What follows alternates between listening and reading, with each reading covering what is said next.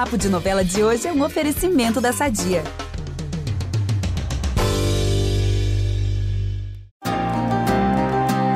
Pessoal, essa é a nossa penúltima sexta-feira de Pantanal. Na próxima já é o último capítulo. Vocês têm noção? E nessa reta final é o momento em que a montanha russa de emoções atinge o pico mais alto. Aqui é o Ícaro Martins com as novidades de sempre, mas já com aquele gostinho de despedida.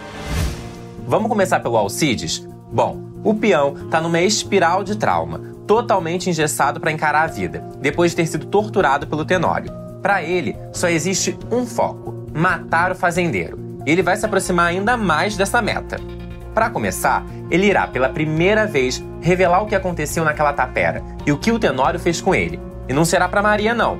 Zaqueu será o ouvinte dessa cena de horror. Mas paralelo a isso, o plano para executar o algoz começará a andar.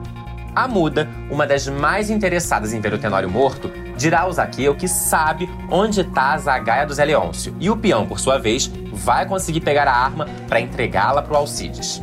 Além disso, a muda vai contar para Maria que ele pretende matar o ex-marido dela. Maria, coitadinha, também vai sofrer nessa história. Não pelo Tenório, claro, mas por Alcides. O peão irá dizer que não consegue mais transar com ela, de tão traumatizado que tá.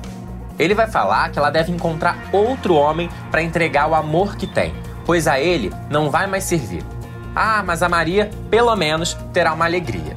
O Marcelo vai até a fazenda contar que ela já é vovó, pois até agora ela estava sem saber que a Guta deu à luz. Já o Zé Leôncio, que continua estranho de saúde, apesar dos bons resultados dos exames, vai se estressar com os três filhos tudo porque o Jove e o José Lucas irão dizer que não querem mais competir pela cela de prata, pois acreditam que o objeto do avô pertence ao Tadeu por direito.